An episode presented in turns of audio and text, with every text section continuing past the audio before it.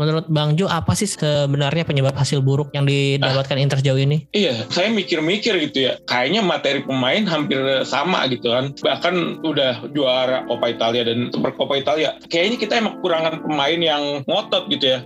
Terakhir kan gitu ya 2010 Inter juara 2011 ya runner up 12 13 ya tuh udah udah jeblok lah 7 besar atau 8 besar bahkan nah, akankah menurut Bang Jo akan terulang lagi siklus seperti itu Iya bisa jadi iya kalau misalnya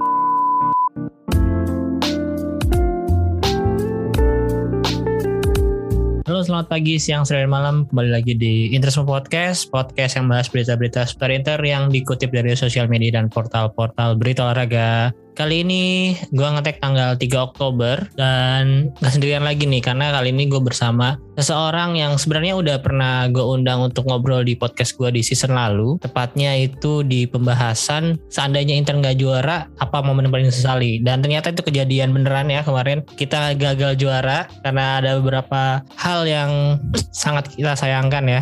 Langsung aja gue present Bang Johan Rio Pamungkas atau yang biasa dipanggil Bang Jo. Halo Bang. Selamat Halo, malam, malam Interisme Podcast. Oke, okay, apa kabar nih Bang Jo? Ya, baik-baik, tapi ya um, lagi suasana duka kan kita um, Indonesia ini. Iya iya. Jadi sebelum kita mulai pembahasan tentang internya, gue mau mengucapkan uh, turut berduka cita ya untuk para korban dari tragedi Kanjuruhan kemarin. Semoga para korban meninggal diberikan tempat terbaik. Amin. Terus untuk korban-korban yang mengalami luka-luka juga segera diberi kesembuhan. Amin. Dan Amin. Uh, harapan gue sih gak akan ada lagi kejadian seperti kemarin ya, baik di Indonesia ya. maupun di belahan dunia mana pun. Udahlah, jangan sampai olahraga sepak bola ini merenggut nyawa lagi gitu. Kalau tanggapan Betul. dari Bang Jo ini eh, gimana tentang tragedi Kanjuruhan kemarin Bang? Iya sama ya Ki. Um, kita bersedih juga dan jangan sampai ada lagi tadi udah disampaikan bahwa ya ini kan tragedi internasional bahkan gitu ya. Nomor hmm. dua sampai sejauh ini semoga nggak ada bertambah lagi gitu ya. Nggak sampai 300 tragedi yang sangat besar gitu. Jadi ya ini kita juga pakai hitam-hitam gitu ya menandakan bahwa kita memang berduka gitu kan. Yeah. Ya di profile picture kita di segala macam posan kita kan hitam putih gitu untuk menandakan kita duka. Dan selain berharap berdoa juga kita berharap tidak ada kejadian lagi juga berharap kasusnya diusut tuntas gitu ya. Siapa pun yang bertanggung jawab, siapa pun yang memang seharusnya tidak melakukan hal sedemikian tapi melakukan hal kekerasan itu mendapatkan hukuman seberatnya agar ada efek jerahnya kepada yang lain gitu. Siapa pun lah mau ketua PSSI, Kapolri ataupun Panpel atau siapa pun nanti yang akan dianggap bertanggung jawab itu harus diusut tuntas semuanya. Bahkan yang penembak gas air mata juga harus ditelusuri kenapa mereka sampai menembakkan gas air mata itu. Dan ya dua hari ini terus terang aja sedih gitu ya. Selain karena Inter juga uh, kena kejadian ini gitu kan. Ya setuju setuju banget Bang Jo. Dan ya seperti yang tadi Bang Jo katakan ya hari Minggu kemarin selain ada kabar duka dari Indonesia bagi Interisti juga ada kabar yang lebih ke ngeselin sih sebenarnya. Kesel tapi pasrah mau gimana lagi gitu. Bahwa Inter harus mengakui keunggulan Roma di San Siro untuk pertama kalinya semenjak kalau nggak salah 2017 16 16 2016 bahkan ya. Terus yeah. uh, ini kemenangan pertama Mourinho ketika menangani Roma melawan Inter Milan ya. Walaupun kemarin dia nggak berada di bench ya dia ada jadi tribun kalau nggak salah. Sempat menyapa Janetti dan Lukaku juga kemarin Nah, kalau kita lihat dari statistik memang sebenarnya Inter unggul di beberapa statistik ya seperti shoot on goal, shoot on targetnya yang kalah, terus possession segala macam unggul di beberapa statistik tersebut. Tapi kalau menurut Bang Jo ini apa sih yang membuat Inter kalah? Ya, jadi gila banget ya kita habis lihat Inter kalah terus tiba-tiba buka Twitter lihat berita itu gitu. Udah aura-auran gitu, nggak bisa mikir lagi sebenarnya. Ya cuman kan ya hidup harus berjalan gitu ya. Secara permainan 30 menit pertama itu bagus banget dan itu sering kejadian tuh Inter 30 menit pertama, 40 menit pertama itu bagus banget gitu kan. Di Marco yang lagi on formnya, baik di timnas maupun di Inter gitu kan, berhasil menunjukkan kelasnya. Dan ya kalau secara singkat sih saya bilang emang kita kalah sial aja gitu. Far dari Edin Zeko gitu, aduh offset gitu kan. Udah senang-senang, wah offset gitu kan. Terus tiang Hakan ya, Hakan kena tiang gitu yeah. kan. Terus ya beberapa kali gitu. Bahkan Belanova ya, Belanova juga hampir golin gitu kan. Andai aja gitu kan, nggak nggak melambung gitu kan. Hmm. Itu itu bagus gitu. Cuman ya memang atom kita udah banyak banget, shot kita udah banyak banget, udah 8 gitu kan. Bahkan 10 kalau dihitung atom gitu. Tapi ya gitu, kita nggak punya penyerang klinis, nggak punya Lukaku yang lagi cedera gitu. Atau bahkan kalau ngeliat Haaland kemarin kayaknya gampang banget. Iya. Satu peluang, satu gol gitu kan. Udah lama banget Hmm. kita nggak bahkan kayaknya pernah di tweet kita ya. Kangen banget nih sama Icardi yang Ya. one touch one goal gitu kan. Ya setuju. Eh, kita reply replyan interisme podcast sama saya gitu ya iya emang kangen banget dulu punya Bobo sekarang sebenarnya punya Lukaku tapi lagi cedera gitu kan. Dan nggak ada lagi pemain yang kayak gitu yang one touch one goal gitu yang yang nggak menyanyiakan peluang. Ya jadi kalau lawan Roma emang kalah apa ya namanya kalah sial. Tapi memang banyak-banyak buang peluang. Dan ya tadi seperti saya bilang kita terlalu cepat puas. Udah golin satu nggak nggak dipertahankan kebobolan. Bahkan ini kita kebobolan 13 ya. Ya. Em, Dalam 8 pertandingan udah 13 gol. Iya, 8 pertandingan udah 13 gol. Membobol sih bagus 14, tapi kan cuman beda banget gitu dari zaman Conte atau zaman sebelumnya gitu. Ini ini miris banget gitu. Jadi nggak nggak cuma lawan Roma ini seperti ada sebuah konsistensi bahwa 40 menit pertama bagus, abis ngegolin puas, abis itu ya lepas. Dan ini kejadian lawan Roma dihukum, lawan Udinese dihukum parah gitu kan. Iya dari tiga kekalahan Inter kan itu udah empat kali kalah tapi tiga kali kekalahan ini sebenarnya kita sempat unggul duluan satu gol ya Tuh, iya. comeback tiga kali dan itu harusnya Inzaghi dan uh, tim staff lainnya tuh udah harus mencari Evaluasi. cara untuk Betul. menemukan agar Inter nggak kejadian lagi tapi ini sampai ketiga kali loh kejadiannya jadi agak memang Iya.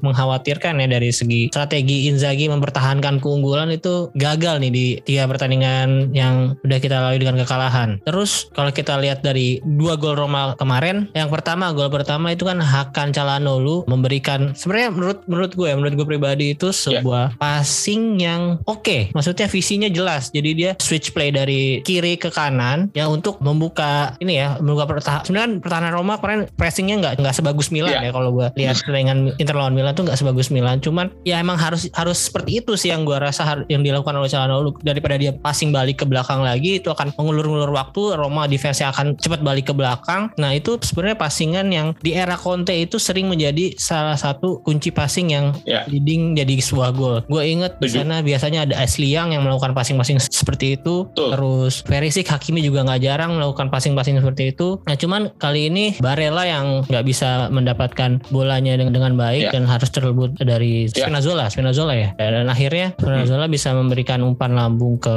Dybala yang di sana juga tanpa penjagaan. Di Marco lagi-lagi telat untuk membantu. Terus Bastoni juga Ah, bingung iya. harus jaga yang mana. Bastoni entah jaga Dybala atau satu lagi siapa mungkin Pellegrini yang di sana ya kalau nggak salah Pak Bener, Zaniolo. Pellegrini, bener, Pellegrini, Hmm. Pellegrini. Dan itu deja vu dengan golnya Leo ketika Inter melawan Milan ya. Ya. Lagi-lagi Hakan yang melakukan uh, passing tersebut. Saat itu De Vrij yang nggak nggak bisa mendapatkan passingan Nggak yang baik. tutup. Nah kalau Hmm. dari uh, tanggapan Bang Jo gimana nih? Apakah gol pertama itu murni kesalahan Hakan atau memang ya temannya aja nih yang nggak siap untuk menerima passing kayak gitu? Iya, jadi emang dua-duanya sih kesalahan Hakan dan temennya nggak siap menerima passing itu. Dan tadi ngomong-ngomong soal peluang kita gitu ya, Rui Patricio juga sebenarnya kan nggak Ya. nggak bagus-bagus banget gitu ya. Bahkan terburuk di Serie A sejauh ini untuk masalah Iya makanya XG kebobolannya. betul. Bahkan ya kalau dibilang gol di Marco juga kayak loh tiba-tiba kok gol gitu. Itu kayak gol tanda kutip gol nemu gitu kan kalau bahasanya coach yang coach gitu. Kaget gitu loh. Ternyata gol tuh. Dan ini juga ya kalau gol di bala emang inilah agak susah gitu ya keras dan kapten pun udah nahan. Tapi kan golnya Smalling kayaknya ya lagi-lagi kapten mengeluarkan ilmu matungnya gitu ya. Iya iya iya. Tapi gol di bawah memang berdasarkan kesalahan dua-duanya gitu ya. Hakan juga salah, si Barella ya juga nggak siap untuk menerimanya. Jadi akhirnya malah ke counter kebobolan gitu. Hmm, dan dua gol tersebut gua rasa karena koordinasi pertahanan yang kurang baik juga ya. Di Marco telat turun, terus ke gol kedua juga Skriniar dan Handanovic dan backline-nya juga harusnya berkomunikasi dengan baik ya. Itu mungkin Skriniar berharap Handanovic keluar menangkap bola, Handanovic Iya. juga berharap Skriniar ngejar bola. Itu jadi saling miskomunikasi sih kayaknya ya. Iya kelihatan banget si Skriniar kebingungan sih kalau lihat replaynya gitu ya. Oh ini kok Skriniar bisa-bisanya gitu tinggal-tinggung. Dia kayak ngarepin Handanovic yang ke depan gitu kan yang ngambil. Iya jadi emang kayak beda banget koordinasi pertahanan kita dengan dua tahun lalu gitu yang Scudetto atau bahkan tiga tahun lalu yang ketika runner up gitu kan. Iya iya, setuju ya. Ya kita harus akui semua lini ya, terutama lini pertahanan jauh banget performnya dibandingkan musim lalu, sangat turun. Terbukti dari terbukti dari jumlah gol yang udah 13 nih bersama di gawang Handanovic. Handanovic semua ya sejauh ini yang bermain di Serie A Iya. dalam pertandingan. Dan kalau di UCL juga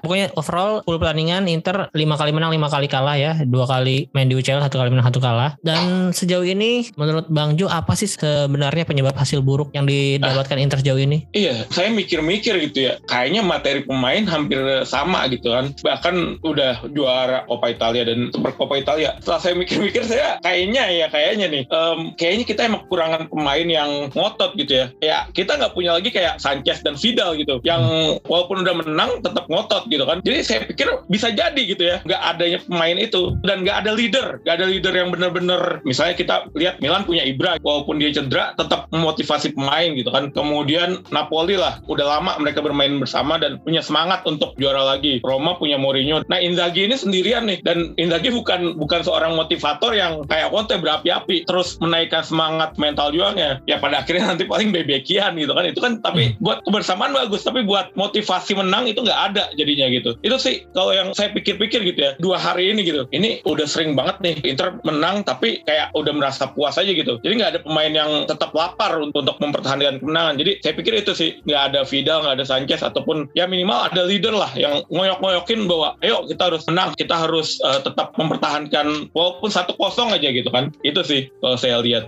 Iya berarti kurang lebih yang saya tangkap menurut Bang Jo eh, Inter ini saat ini kurang hasrat untuk menang dan cepat puas ketika Ya. eh, udah unggul 1-0 ya berarti ya. Ya. Mhm. Dan player leadernya nggak ada gitu, player, player leader. Brozo, Barella itu mungkin ngotot, tapi dia kan mereka bukan bukan leader. Mereka ya untuk di dua orang mereka sendiri aja. Bahkan kadang-kadang Barella dan Brozo malah ngalahin pemain lain gitu. Kalau main yang lain jelek gitu kan. Sempet nggak tahu ya siapa yang disebut. Jangan ada lagi pemain yang marah-marah kalau uh, pemain lain jelek ataupun nggak diberikan umpan gitu ya. Mhm. Dan bahkan isunya sekarang juga ada pemain yang nggak mau lagi ngikutin taktik dan instruksi Inzaghi. Itu kan karena nggak ada nggak ada leader gitu. Handanovic sebagai kapten cuma karena lama doang loyalitasnya doang, bukan leader yang dihormati banget gitu. Ya beda sama Janetti gitu kan karismanya ada. Itu sih. Berarti kalau menurut Bang Jo nih siapa pemain yang ada di squad Inter saat ini yang harusnya bisa menjadi pemain dengan leadership kayak tadi tuh? Ya harusnya sih Lukaku ya. Dia kan ya kemarin di bench aja dia bukan di bench, di tribun gitu ya, Hmm. memberikan semangat gitu dan senang banget waktu gol pertama gitu kan di sorot kamera gitu kan. Itu saya pikir Lukaku masih bisa gitu harusnya kayak gitu gitu. Cuma ya dia kan kadang-kadang labil gitu ya. Kadang lagi stres juga nggak ada yang nenangin. Itu yang satu. Yang kedua si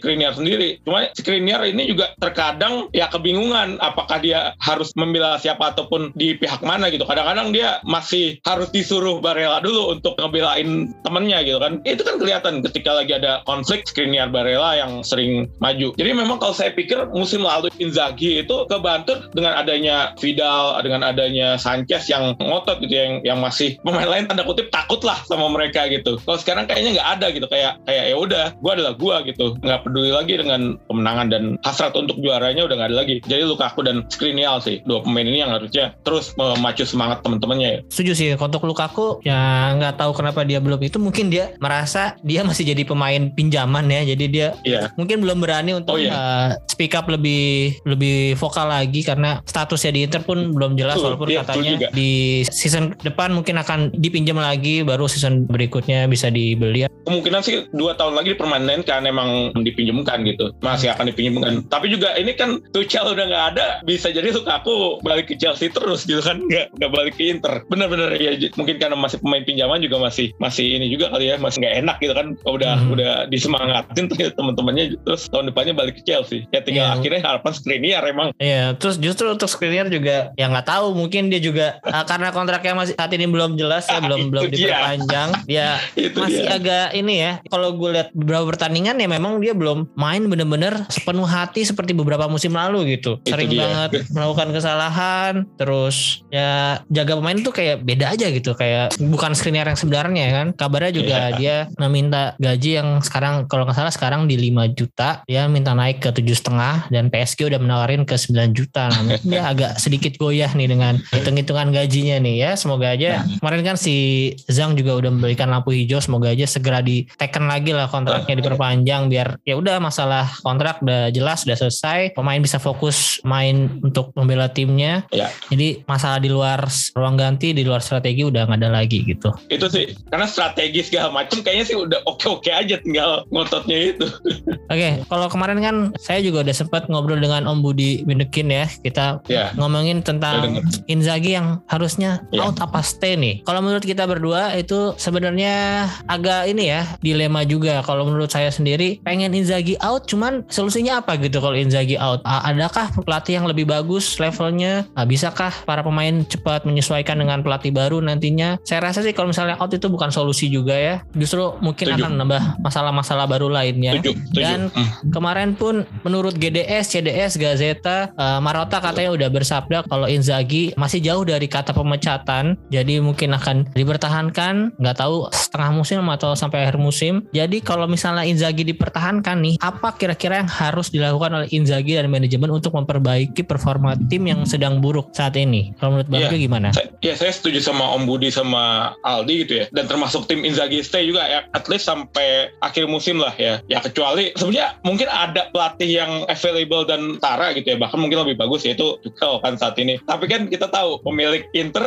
tanda kutip merkinya seperti apa gitu pelitnya Mhm. seperti apa apa mau pertama bayar pesangonnya Inzaghi gitu kan yang kedua ya gajinya Tuchel kita tahu termasuk salah satu top paid manager jadi ya tetap Inzaghi stay kalau untuk level yang tara Inzaghi dengan gaji yang seperti Inzaghi itu ya untuk solusi saat ini emang nggak ada gitu. Nah, apa yang harus dilakukan Inzaghi dan manajemen gitu ya untuk memperbaiki performa? Ya kemarin sebenarnya habis pertemuan tuh bagus ya. Habis itu menang champion ya kita. Walaupun memang lawannya cuman tanda kutip Plazen gitu kan. Tapi kan naik lagi gitu kan eh, moralitasnya dan kayak gitulah permainan Inter gitu ya. Jadi emang kayaknya emang harus sering-sering ngobrol gitu ya, sering-sering ya tadi ya ada ada pemain yang eh, pick up dan yang mempererat tim lagi dah. Apa sih masalah utamanya gitu loh. Karena bagi saya taktik mah ya udah udah selesai harusnya gitu. Udah dua tahun gitu kan udah udah mantep. Tinggal memang hasrat dan heart to heartnya passionnya lagi ditingkatkan gitu kan. Ya mungkin kita belum lihat lagi nih. BBK kayaknya belum belum dimulai lagi. Kayaknya ya setiap habis BBK-an tuh menang tuh Inter tuh dan moral para pemain naik lagi tuh. Nah, biasanya sih gitu gitu kan. Walaupun ya tanda kutip dikata-katain Korea cuman bisa bakar BBK doang pas main nggak bisa. Tapi kan itu mempererat main gitu dan membuat ya tahu masalahnya apa sih gitu kan. Nah kalau untuk Januari nanti ya ya mutlak sih harusnya beli beli penyerang. Kalau misalnya ya belum meningkat lagi gitu, ya penyerang minimal ada gitu ya. Ini ini penyerang Inter krisis banget sebenarnya. Kita nggak punya pilihan lain. Bahkan kemarin kan ada hikmahnya juga sih debut Carboni gitu kan. Mhm. Tapi kan dia butuh mentor untuk membimbing dia gitu. Itu sih yang menurut saya perlu gitu ya. eh, mempererat tim lagi baik entah bebekian ataupun pertemuan 3 4 mata seluruh tim dan membahas apa yang sebenarnya menjadi masalah di internal. Ya karena saya lihat memang bukan masalah taktik sih. Ya ya setuju setuju. Dan tadi Bang Ju udah sempat debutin juga Valentin Carboni kemarin baru melakukan debutnya ya di Serie A bersama Inter. Kalau nggak salah dia kelahiran 2005 berarti umurnya masih 17 tahun. Ya, Dan kalau gue lihat kemarin cukup menjanjikan ya dia sangat tenang gitu megang bola, berani face to face menghadapi lawan gitu nggak seperti Dumfries, nggak seperti Di Marco, Gosen yang kalau dapat bola maunya tuh passing ke belakang atau cari jalur passing yang aman-aman aja gitu. Jadi ini bisa jadi salah satu opsi mungkin ke depannya ketika Inter eh, mengalami kebuntuan, gue rasa sih dia bisa lah dipoles menjadi eh, pemain yang role-nya seperti Sanchez gitu sepakat. Sering sering Sepakat. jemput bola ke belakang, memberikan passing-passing ke tengah, depan atau turpas-turpasnya juga kayaknya oke. Ya Iya, sepakat. Inzaghi dan manajemen atau tim kepelatihan bisa menemukan potensinya sebenarnya dia bisa dijadikan pemain yang seperti apa gitu ke depannya. Sepakat, sepakat banget. Iya. Dan ya ini juga salah satu apa ya hikmah kemarin gitu ya. Banyak kita lihat Belanova, kemudian Aslani main, kemudian Carboni main gitu ya. Karena kutip hikmah kekalahan, kita lihat pemain-pemain baru ini kan lapar gitu ya, belum pernah ngerasain trofi, belum pernah ngerasain juara. Ya ini juga patut diperbanyak tuh pemain-pemain kayak gini ya, yang harusnya pemain-pemain kayak gini yang masih masih semangat, masih ngotot untuk dimainkan gitu. Ya ini salah satu memang kelemahannya Inzaghi juga seperti nggak percaya dengan pemain-pemain baru gitu ya. Handanovic masih dipakai. Ya kemarin kita agak khawatir gitu kan, yang mulia Tuan Gagliani yang main Hmm. ternyata bukan Ya.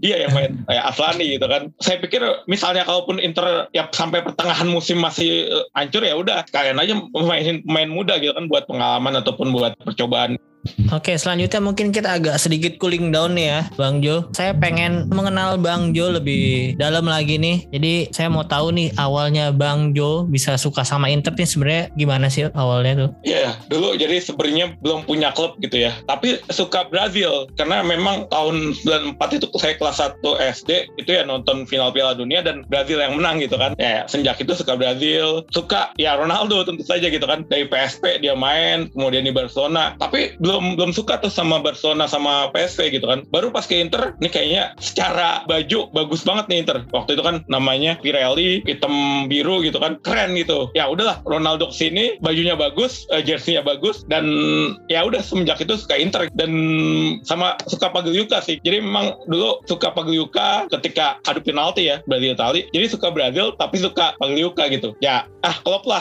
ketika Ronaldo masuk ke Inter tahun 97 gitu kan, 97 98 dan akhirnya juara UEFA gitu kan nganterin uh, Inter juara UEFA. Ya sejak itulah mentasbihkan diri sebagai Interisti gitu. Mungkin hampir banyak orang kayak saya gitu ya ketika Ronaldo masuk jadi penggemar Inter gitu. Itu sih kenapa saya akhirnya jadi penggemar Inter. Berarti kalau bisa dibilang pemain yang bikin jatuh cinta ke Inter Ronaldo nih atau si Pagliuca itu? Dua-duanya sih dua-duanya gitu. Pagliuca kan waktu 94 masih di Sampdoria kalau nggak salah ya. Baru ke Inter itu 96 iya 95 96 kalau nggak salah ya. Ya jadi pas lah Pagliuca ada di Inter Ronaldo ada di Inter ya penggemar Inter akhirnya. Yang paling besar tapi emang Ronaldo sih. Dribblingnya itu khas banget. Jadi suka hmm. banget lah ketika Ronaldo ke Inter dan pas lawan Lazio itu kan golnya itu kan ciri khasnya gitu ya. Step overnya sangat-sangat ciamik lah gitu kan. Itu membekas banget bagi saya waktu itu ketika kelas 4 SD dan akhirnya ya udah. Nah, kalau dari keluarga Bang Jo sendiri nih sebenarnya yang yang ngenalin ke sepak bola ini dari mana nih? Apa dari teman apa dari ayah dulu? Abang, abang pertama. Abang pertama itu suka Belanda sama suka Ajax. Dia ngeliat Belanda juara Euro tahun 88 gitu ya. Akhirnya suka Belanda, kemudian suka Ajax. Ajax juara champion dia senang banget gitu. Ya hmm. itu, jadi saya empat bersaudara ya, dan saya anak terakhir. Abang saya kelahiran 80, jadi memang abang pertama ini yang nyetel bola dulu, beli tabloid bola gitu kan, beli Go, beli sportif ya dia dulu gitu. Ya jadi dari dari dia saya suka bola gitu kan. Jadi ya untungnya dia suka Ajax. Nah itu kenapa saya juga nonton PSV karena dia nonton Liga Belanda gitu kan, nonton Ajax ah. PSV. Saya suka Ronaldo gitu kan. Eh dari situ, itu sih. Kalau dulu Jesse pertama Bang Jo ini Inter atau klub lainnya nih? Inter, nomor 8, Aron Inter. Inter langsung. Aron Inter, wah. Iya, karena nggak dapet si Zamorano, nggak dapet Ronaldo, ya dapetnya nomor 8, Aron Inter waktu itu. Keren-keren. Itu belinya di mana tuh? Masih inget nggak? Dibeliin mama kayaknya, di Pasar Minggu di Ramayana. Oh jadi nggak milih langsung ya? Jadi uh, orang tua Bang Jo yang mil milihin gitu langsung oh, bawa pulang ke rumah? Oh milih? Aku yang milih, aku yang milih kan ikut sama mama gitu. Uh. Maksudnya minta-minta dibeliin itu beli yang itu gitu. Nanya dulu ada nomor 9 ada ada nomor 10 nggak? Nggak ada katanya. Udah habis dibeli orang gitu. Adanya cuma nomor 8. Akhirnya sama abangnya cuma ada nomor 8 ya beli itu. Winter, Alon Winter. Oke okay, oke. Okay. Terus sampai sejauh ini nih pertandingan yang sangat memorable bagi Bang Jo itu pertandingan Inter ketika kapan? Kalau sedihnya memorable itu 2002 jelas ya. Lazio Inter. Kalau yeah. memorable senengnya itu UCL 2010 final jelas ketika Milito membuat dua gol indah itu dan Zanetti mengangkat piala. Itu sih dua dua pertandingan itu yang sedih paling memorable menyedihkan itu 2002 memorable paling seneng UCL 2010 uh, kan Bang Jo mengalami berarti ya dari Inter suatu itu belum era ini akhirnya kemarin menang lagi lawan Conte kan sempat bertambah gelar juga ya dan akhirnya bisa. Dapat Scudetto di 2000 itu namanya hasil Calciopoli itu ya? Nah uh, itu. yeah. nah itu momennya tuh lebih menyenangkan yang mana nih? Yang Conte kemarin atau yang waktu 2006 itu? Conte kemarin sih. Kalau 2006 ya kita harus akui lah itu kan karena karena apa pengadilan gitu ya. Walaupun memang ya itu kan hak kita dan itu pun dibuktikan dengan pengadilan bukti-bukti. Dan para Juventini ataupun siapa pun nanti yang men mungkin mendengar ini ya kalau misalnya Inter salah juga ya nggak harusnya buktikan aja dong di pengadilan gitu. Itu sih. Hmm. Conte itu lebih lebih emosional karena udah 11 tahun dan apa ya namanya era banternya tuh era banter banget banget gitu dibandingkan dengan 98 sampai 2004 ya 2004 itu kan juara Copa gitu ya dan juara Copa waktu Mancini gitu ya yeah. itu kan trofi pertama Inter setelah Piala yeah. UEFA 98 hmm. gitu kan hmm. itu masih masih bagus kita pun masih punya Fieri masih punya Ronaldo masih punya ya bahkan sebutkan Navarro masih punya bintang-bintang lah tapi kemarin itu 11 tahun bener-bener bintang kita siapa sih Palacio kemarin kan yang nge-carry hmm. sendirian gitu ya yang kemarin juga di diposting oleh uh, Interisme Podcast. Ya, jadi kita nggak punya bintang 11 tahun kemarin. Dan pas Conte juga, ya saya bilang kita harus akuin gitu. Inter pemain-pemainnya tanda kutip masih masih kelas 2 bukan superstar gitu. Kita nggak punya Cristiano Ronaldo, nggak punya Lewandowski, nggak punya ya kalau di FIFA nggak punya yang pemainnya mungkin 90 ke atas lah gitu kan. Berarti Bang Jo ini udah dari 96 97 ya kurang lebih jadi Interisti ya. Iya, yep. Sampai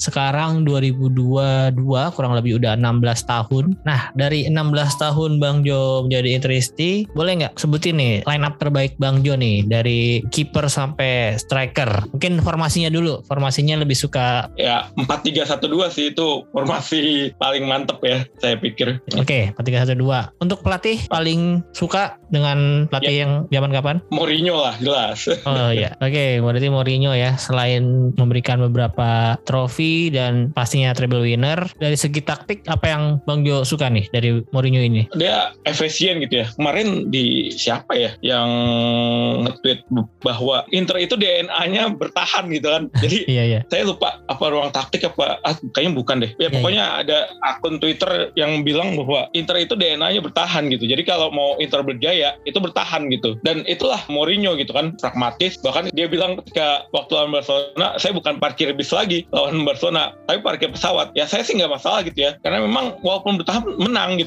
Itu juga yang dibilang waktu Conte kan walaupun kita menang 1-0 1-0 itu juga waktu Mancini gitu. 2007 2008 sampai 2008 itu kan ya menangnya 1-0 1-0 bahkan awal-awal Mancini periode kedua juga sempat menang cuma 1-0 1-0 1-0 dan dia bilang ya kami Inter bukan Barcelona yang suka position football ataupun suka tiki taka gitu. Ya Inter adalah Inter yang suka Catenaccio jadi itu sih yang saya suka dari taktik yang Mourinho bener-bener efektif. Tapi ketika lawan tim kecil dia berani nyerang. Ketika lawan emang udah pasti menang gitu ya udah yuk nyerang gitu tapi ketika lawan tim gede ya harus bertahan. Dan selain itu mungkin ininya ya passionnya ya passionnya ah. ketika melatih suatu tim dia tuh kayak bener-bener mengekspresikan dirinya lah yeah. ya nggak cuman tenang-tenang aja di bench atau ngomel-ngomelin pemain atau gimana dia bener-bener yeah. ekspresif lah. Itu yang beberapa interesi juga seneng dari Jose Mourinho ini. Oke okay, kalau untuk kiper siapa nih Bang Jo? Ya Pagliuca lah.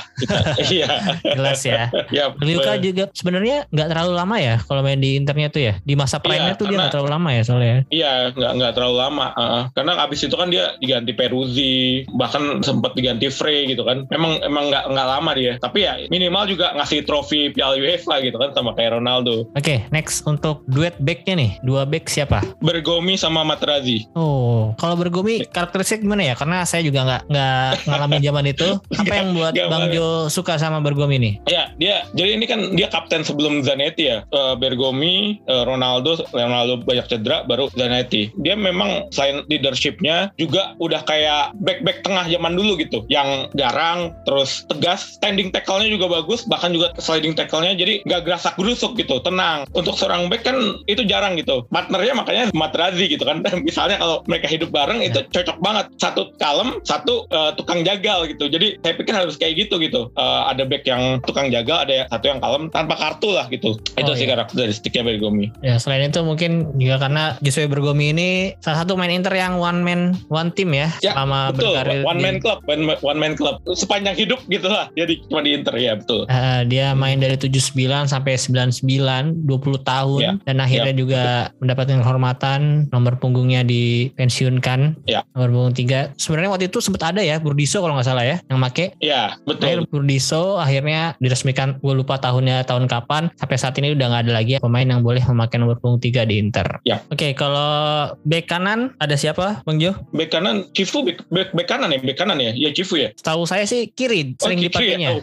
berarti gua kebalik. Kanan berarti Maicon berarti ya. Ya, Maicon. Oh ya, itu. Ya, jadi kanan Maicon, kiri Cifu. Dua-duanya peraih treble winner di era Jose Mourinho nih. Iya. Apa yang bikin Bang Jo suka nih dari keduanya? Mereka ini adalah evolusi wingback kalau gue bilang ya. Mereka yang biasanya wingback ya udah uh, cuma tengah lapangan bisa maju ke depan gitu. Jadi saya pikir tanda kutip Hakimi kemudian ya back sayap modern sekarang ini harus berterima kasih kepada mereka karena membuat sebuah terobosan baru gitu ya. Dan nggak telat turun gitu ya. Jadi ke atas cepat ke ke bawah juga cepat gitu. Nggak nggak telat turun dan mereka disiplin lah. Oke selanjutnya ke gelandang nih. Ada tiga gelandang tiga ini sejajar atau ya, diamond? bisa sejajar bisa ke atas sih. Ini karena kadang-kadang saya juga berubah-ubah bukan berubah ketika ketika inget gitu ya. Tapi oke lah, gelandang pertama itu mungkin gelandang kanan itu ya. Ya tentu saja sang legendaris kita gitu ya, kapten kita Javier Gianetti gitu kan. Hmm. Nah tengahnya saya Cambiaso. Cambiaso, oke. Nah ini kiri siapa ya kiri ya? Ada nggak?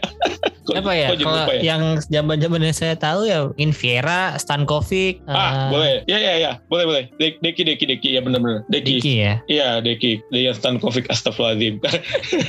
Sebenarnya pernah nge-tweet juga gitu. Ya, cuman kan kadang-kadang lupa dan kadang-kadang berubah gitu ketika eh, terpengaruh. Oke, untuk Gitu. maju ke depan IMF ya. Ini si Jorkev. Oh, Yuri Jorkev. Oke. Yuri Jorkev. Gitu. Ada Dia- memori apa oh. atau ada alasan apa Ya, memori Yuri Jorkev? Sama sih, UEFA 98 dan ya dia kan juga bikin Prancis juara dunia gitu ya. Saya Hmm. pikir dia underrated gitu ya. Zidane yang dielu kan ya harusnya Jorkev juga gitu kan. Karena kalau nggak ada dia, ya Zidane nggak bisa leluasa gitu kan. Jadi memang di Prancis jadi agak kayak disebut lah di playing playmaker lah ya gitu ya. Kalau walaupun belum ada istilahnya waktu itu. Tapi ke- ketika kalau nggak ada dia nih Zidane nggak akan segila itu ketika 98. Itu sih. Oke, terakhir duet striker nih. Satu nama mungkin pasti Ronaldo. Nah, satu nama Iya. lagi siapa nih Bang Jo?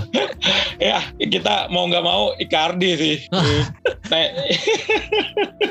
ya Icardi itu yang nge-carry sendirian gitu. Walaupun ya, ya ini salah satu pemain yang yang sial nggak dapet nggak dapet trofi ya di Inter selain Palacio. Ya karena memang one touch one goal gitu kan. Ya kita harus akuin lah gimana performanya dia gitu. Dengan mungkin umpan-umpan serampangan bisa dibikin gol sama dia gitu kan. Ya, ya, setuju, setuju. Saya saya juga mungkin Icardi masuk sih kalau dalam striker terbaik Inter menurut saya tuh kayaknya Icardi masuk sih di top 5 sih. Iya. Setuju, ya setuju. lepas di luar masalah pribadinya ya. Ya.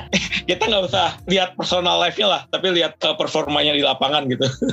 Iya dari efektivitas golnya mungkin kalau dulu udah zaman zamannya ada XG XG mungkin dia XG-nya mungkin ge- gede ya ketika main Gede di banget, Inter. Jadi Masih dia gede banget. terkadang dia cuman dalam satu pertandingan bahkan nyentuh bola itu dikit banget gitu sekali nyentuh Iya. bola jadi sebuah peluang bahkan gol langsung ya. Iya, yang tadi saya bilang umpan umpan serampangan siapa waktu itu ya? Itu gol gitu, yang kayaknya nggak ke Icardi nih, ternyata ke dia gitu. Iya iya oke oke oke terima kasih Bang Jo udah memberikan atau gue boleh tahu nih lebih jauh tentang gimana Bang Jo bisa suka sama Inter sampai pemain-pemain favoritnya nih. Oke. Ini sebenarnya saya nggak tahu, mungkin bisa diupload langsung besok atau mungkin bahkan setelah pertandingan lawan Barcelona nih. Cuman kan karena kita ngetik Oh, gitu. tanggal 3 berarti besok tanggal 4 malamnya itu eh, Inter melawan Barcelona ya Iya, di kandang. Ya semoga aja sih bisa langsung naik nih. Eh, kalau menurut amin. Eh, 90minute.com ini gue sedikit bacain predicted line up-nya ya. Barcelona akan menurunkan Mark Andes Regen tentunya sebagai kiper utama. Terus backnya karena si Konde sama Araujo lagi cedera. Duetnya mungkin akan Christensen sama Eric Garcia. Kanannya ada Balde, kirinya Jordi Alba. Ke tengah dikit ada Sergio Busquets, eh, Gavi, Pedri, kanannya Osman Dembele, striker tentu Lewandowski, kirinya Rapinha nih. Sedangkan kalau Inter kemungkinan besar Onana kabarnya akan kembali bermain sebagai penjaga gawang. Kemudian trio backnya tetap pakai yang kemarin. Acerbi tetap dipercaya menjadi back tengah. Terus kemudian ada Skriniar sama Bastoni. Tengahnya ini beberapa sumber sih ya karena ada yang bilang kemungkinan Gagliardini yang main, kemungkinan Aslani kembali diberi kepercayaan sih. Kalau menurut gue sih harusnya Aslani kembali di- dimainkan ya daripada Betul. kita harus melihat Gagliardini berduet sama Pedri. Mending Aslani ini diberikan menit bermain apalagi ini di UCL ya. Eh, tentunya bakal jadi suatu pelajaran yang berharga bagi Aslani melawan pemain dengan sekaliber Pedri, Sergio Busquets. Terus untuk kanannya kemungkinan akan Darmian karena Dumfries kemungkinan diistirahatkan. Nah kirinya ini juga ada yang bilang Di Marco, ada yang bilang Gosens. Untuk strikernya kemungkinan Lautaro Zeko atau Lautaro Korea nih. Kalau menurut si 90 Minute dan beberapa sumber lainnya. Kalau menurut Bang Jo gimana prediksi Inter lawan Barcelona besok? Iya ini, waduh kita ibarat langit dan bumi gitu ya. Ini benar-benar kalau kemarin lawan Munchen sebenarnya kan emang Munchen juga lagi nggak top form gitu ya. Di Hmm, liganya setuju. juga kelihatan gitu. Tapi Barcelona ini lagi top form gitu. Ini kan dia geser Madrid akhirnya setelah sekian lama gitu kan geser Madrid di puncak klasemen. Jadi ini Inter draw aja kayaknya udah bagus banget gitu. Tapi kalau misalnya permainan Barcelona udah kayak kayak Munchen gitu ya, tapi kita para pemain udah inferior duluan, ya jangan harap gitu ada draw gitu. Harusnya ya ketika misalnya memang Lewandowski ataupun eh, Barcelona lagi flop, ya itu harusnya dimanfaatkan bukan malah ikut-ikutan flop juga gitu gitu. Jadi memang Barcelona masih top form ya draw aja udah bagus, tapi ketika ketika Internya juga flop ya pasti bisa jadi kayak eh, lawan Munchen gitu kan kalah duluan sebelum bertanding gitu. Ya intinya saya emang harus ngotot lah. Jadi memang tadi saya sepakat kalau jangan sampai lah uh, Gagliardini main lawan Pedri gitu kan. Kita mengharapkan apa sih Gagliardini cuman jogging doang nanti lawan Pedri itu sih kalau, kalau saya sih ya bukannya pesimis tapi realistis lah. nah kalau menurut Bang Jo nih kalau ingin mendapatkan seenggaknya hasil draw nih apa sih yang harus dilakukan Inter besok? Iya yang harus dilakukan memang pertama ya tentu saja gitu ya. Dia main kan ini ya si Lewandowski main ya? Main main Lewandowski. Main kan iya itu itu mutlak tuh dijaga. Jangan sampai kayak kemarin gitu kan di bala bebas ataupun ya miskoordinasi artinya memang pertahanan harus uh, koordinasi banget nih. Siapa yang jaga Lewandowski ataupun siapa yang menjaga siapa gitu maju ke depan siapa gitu. Dan ya disiplin sih dan ngotot gitu. Disiplin dan ngotot itu kuncinya memang gitu. Ya plus koordinasi. Jangan sampai kalau misalnya kipernya Onana saya masih berharap lah. Dia bisa memberikan instruksi-instruksi gitu ya dibandingkan dengan kapten kita gitu. Itu sih ya, disiplin ngotot dan koordinasi. Kalau itu dilakukan bahkan mungkin menang gitu ya kalau uh, Barcelona lagi flop. Amin amin sih. Semoga ada ya dalam tanda kutip keajaiban ya. Keajaiban. walaupun besok mainnya di GCP Meazza terlebih dahulu. Cuman ya pasti lawan Barcelona akan selalu menjadi pertandingan yang berat. Waktu musim kapan itu ya. Si Barcelona pada udah pakai main lapis duanya B. tuh. iya pemain lapis dua ya Ansu Fati dulu B. belum belum se-booming sekarang tuh masih awal-awalnya Ansu Fati rising. Nah itu dia cetak gol kalau salah di pertandingan tersebut. Dan Inter kalah-kalah iya. juga akhirnya kan ya. debutnya dia itu. Debut, oh debut bahkan, bahkan debut di UCL itu ya? Debut, iya debutnya Ansu Fati dan Ansu Fati ngegol itu kan ini bener-bener aduh. Karena kita udah inferior duluan gitu dengan nama besar Barcelona gitu iya iya. Tadi di itu nggak ada nama Ansu Fati di di starting line up mungkin dia dijadikan cadangan dulu atau memang lagi cedera ya saya kurang tahu juga nih dan mungkin pastinya lawan Inter juga akan jadi laga yang memotivasi si Ansu Fati lagi nih untuk mencetak gol yeah. kembali ke gawang uh, uh. Inter. Nah selain Ansu Fati ya kemungkinan tadi ada Andre Onana yang akan dimainkan sebagai kiper utama Inter besok. Dia juga ada beberapa memori dengan Barcelona. Terakhir ini sebenarnya dia pengen antara Inter dan Barcelona ya kabarnya sebelum yeah. uh, kontraknya habis di Ajax kabarnya dia akan dikontrak oleh Barcelona. Mungkin dia lebih memilih Inter karena di Barcelona sekarang masih ada Ter Stegen yang ya. uh, kondisinya mungkin masih akan sulit digeser selama 2 atau tiga tahun ke depan. Kemudian sebenarnya Onana ini juga youth karirnya selama lima tahun ini main di Akademi Barcelona ya. Mm-hmm. Dari 2010 sampai 2015 sebelum akhirnya direkrut oleh Jong Ajax dan harusnya besok juga jadi salah satu pembuktian bagi Onana uh, melawan mantan mantan tim juniornya sih. Ya. Harusnya sih dia juga ada motivasi tersendiri ya untuk Betul. bisa bisa menjaga gawang Inter ya syukur-syukur clean sheet. Amin. Menang kosong-kosong pun nggak apa-apa lah clean sheet. Iya, itu betul. Kayaknya udah lama banget kita nggak clean sheet. Nah ini juga yeah, yeah, yeah. tadi yeah. Uh, jadi memang kosong-kosong dan clean sheet kayak udah kemenangan besar banget buat buat kita harus sih gitu. Setuju saja nih kalau dari Google pun kalau kita klik Inter versus Barcelona di sana keluar win probability. Kalau menurut Google nih nggak tahu sumber dari mana Google juga uh, chance-nya Barcelona 53%, chance chance draw 24%, Inter hanya 23% untuk menang. Jadi ya. Nah, bahkan drawnya 24 persen ya. iya, jadi antara draw sama kalah, eh sama Inter menang tuh tipis bedanya. ya makanya draw itu udah bagus banget emang ya Allah. Oke, selanjutnya nanti di tanggal 8 kalau nggak salah. Ya betul tanggal 8 jam 8 malam waktu Indonesia Baratnya. Inter akan menghadapi Sassuolo. Kali ini di kandang Sassuolo dulu dan Sassuolo kemarin habis menang 5-0 lawan Salernitana. Tim yang saat ini juga sebenarnya sebelum kalah lawan Sassuolo juga tampil cukup baik ya Salernitana ini. Dan gimana kalau menurut Bang Jo nih melawan Sassuolo? Ya. Eh, peluangnya gimana? Apalagi kalau mainnya di Mape Stadium Stadium nih. Iya, Sassuolo juga kan bertahun-tahun sempat menjadi jinx Inter gitu ya, sebelum akhirnya dimusnahkan kutukan jinxnya oleh Conte gitu ya. Mm-hmm. Jadi kalau misalnya lawan Barcelona itu draw, masih ada kemungkinan mental pemain keangkat. Tapi kalau kalah, bisa jadi udah kalah lagi sebelum bertanding ya. Kecuali ketika nanti ada ini ya, ada pertemuan darurat lagi ataupun ada heart to heart lagi. Karena ya seperti yang dibilang, ini Sassuolo juga lagi top form gitu ya. Kemarin menang, kita kalah gitu kan. Tapi yang patut diingat juga memang Inter di zaman Inzaghi ini kadang-kadang mengejutkan gitu. Yang kita kira kalah ternyata menang. Ya kayak lawan Liverpool tahun kemarin gitu ya. Itu kan kita kayaknya atau lawan Madrid lah gitu. Kita kayaknya udah pesimis duluan tapi ternyata bisa loh melawan gitu, memberikan perlawanan lah gitu kan. Dan bahkan punya asa kemarin waktu lawan Liverpool sebelum di kartu merah gitu ya Sanchez itu kan harusnya bisa menyamakan kedudukan gitu ya. Tapi sayang terhenti dan karena ya kurang pemain juga gitu kan, 10 pemain. Jadi memang ada ada juga Inzaghi kurang konsisten. Jadi kita masih bisa berharap keajaiban-keajaiban, masih bisa berharap kemenangan-kemenangan yang tidak terduga lah dari Inzaghi gitu. Itu sih. Jadi lawan Sassuolo bisa jadi menang gitu. Kalau memang Inter draw gitu ya lawan Barcelona. Mental pemain masih bagus gitu. Nah untuk kubu Sassuolo sendiri nih kabarnya Domenico Berardi kan memang lagi cedera nih dan dia belum bisa kembali saat melawan Inter kemungkinan karena di kemarin di Union League juga dia nggak dipanggil kan di squad Itali terus kemarin di pertandingan lawan Salernitana pun nggak ada di bench kemarin yang main tuh. Bahkan yang gue tahu strikernya nih cuman Pinamonti barisan striker mereka kemarin. Terus kanannya ada CD kirinya Lauriente. Nah ini nama-nama yang baru gue denger nih dari Sassuolo nih. Telah ditinggal oleh uh, Raspadori dan Skamaka Gianluca Skamaka biasanya Sassuolo tetap ada pemain-pemain yang berbahaya nih di lini depan. Dan nggak bisa kita anggap remeh juga. Main-main muda ini ya. biasanya lebih punya uh, motivasi dan daya juang lebih apalagi ketika melawan tim-tim yang levelnya di atas mereka biasanya itu jadi ajang pembuktian dan ajang jualan juga ya biar dia bisa dilirik oleh tim-tim besar. Ya Pinamonti gitu kan walaupun mungkin dia bisa jadi golden tapi ya nggak saya berhasil lagi gitu kan. Mm-hmm. kalau dari segi kiper sudah pasti Consigli menurut saya yang main nih. Ya. kiper yang bertahun-tahun selalu jadi musuh terbesar striker-striker Inter kemarin Tiba-tiba dia. jago kalau Inter.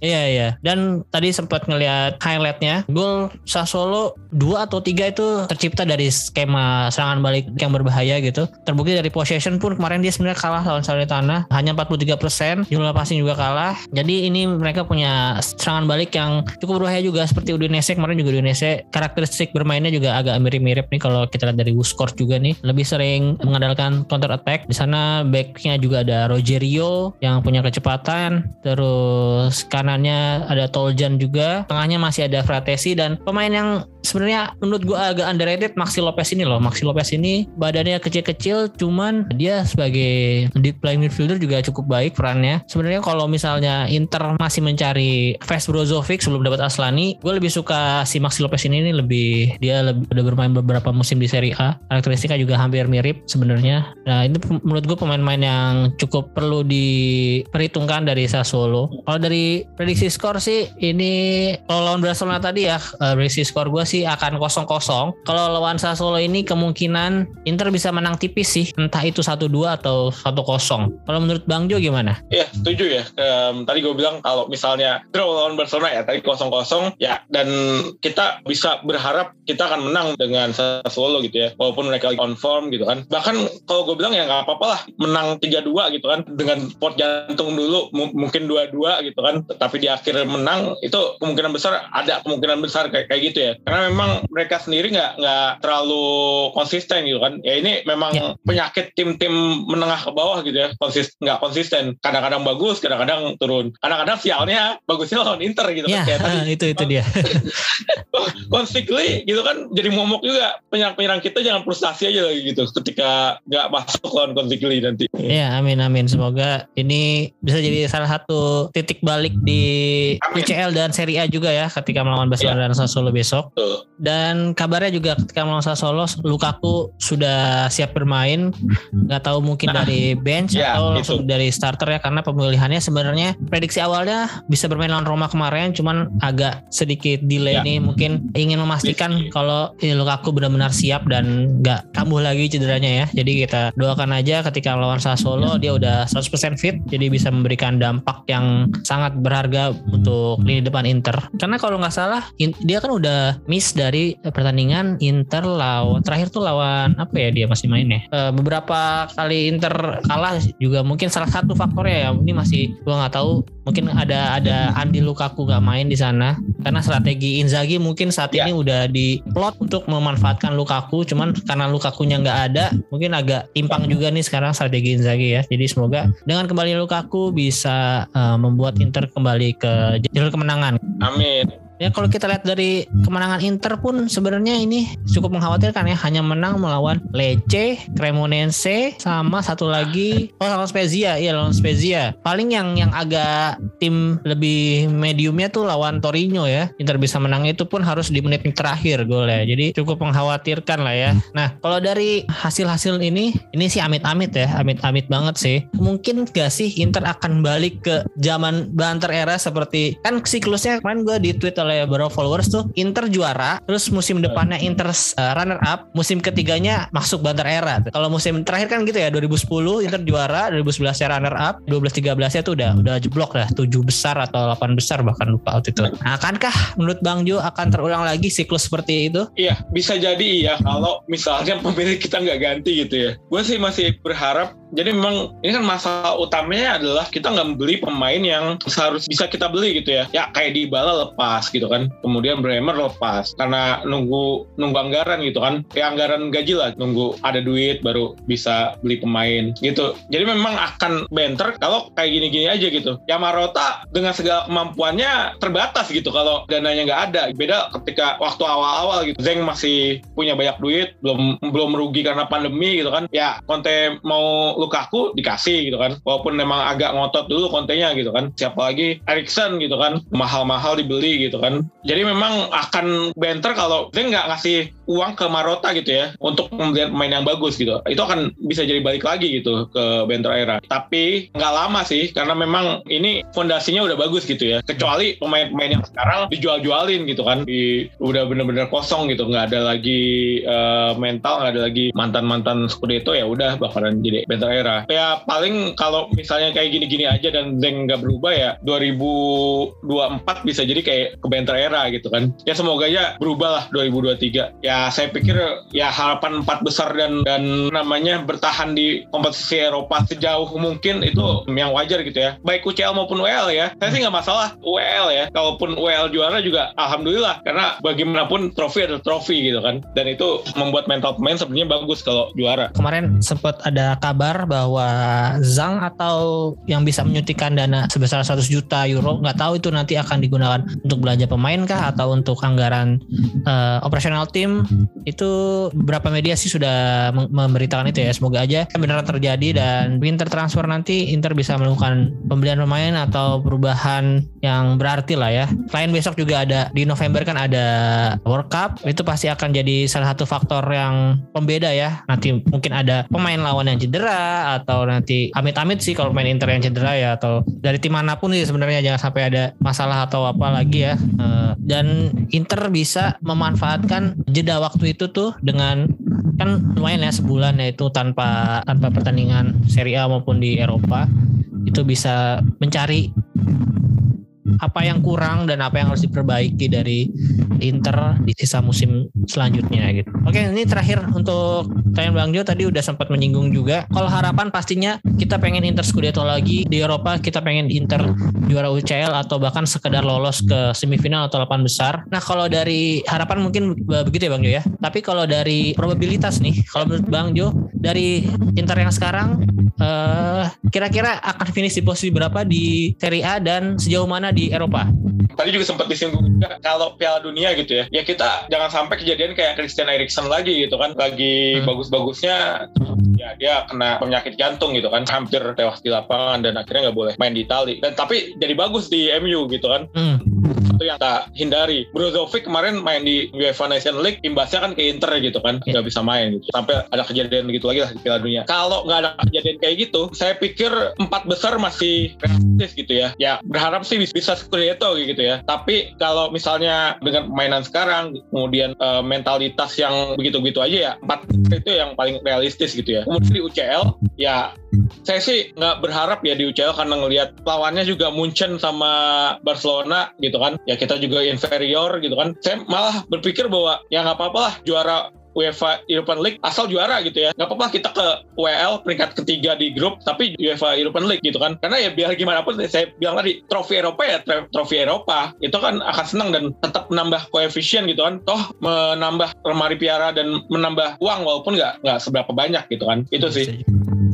Oke, saya setuju dengan saya juga empat besar. Itu posisi yang sangat realistis untuk Inter yang sekarang ya. Karena ya kondisi Inter juga kita harus akui menurun dari musim kemarin. Nah, semoga bisa diperbaiki. Dan untuk di Eropa juara WL pun mungkin akan jadi salah satu pemanis ya. Kalaupun nggak bisa jadi Scudetto karena di era Conte pun kita gagal dan itu pun lumayan nyesek ya gagalnya tuh di final gitu. Jadi bukan di semifinal atau di 8 besar jadi tuh di, di final tuh lebih nyesek sebenarnya ya. Jadi harapan gue sih juga sama bisa bertahan di empat besar dan bisa juara salah satu trofi mau UCL atau di Copa nantinya. Oke, terima kasih untuk waktunya Bang Jo. Terima kasih banyak untuk kedua kalinya nih main ke Interisme Podcast. Semoga nanti next time kita bisa ngobrol lagi dan Bang Jo masih mau gue undang. Oke, untuk teman-teman yang mau mengikuti Bang Jo bisa di Instagram atau di Twitter di Johan Rio ya. Ya, betul. At Johan Rio, dua-duanya sama ya di Instagram dan Twitter ya. Jangan lupa juga untuk follow akun sosial media gua kalau di Instagram ada Interisme Podcast, di Twitter ada Interisme Media. Terus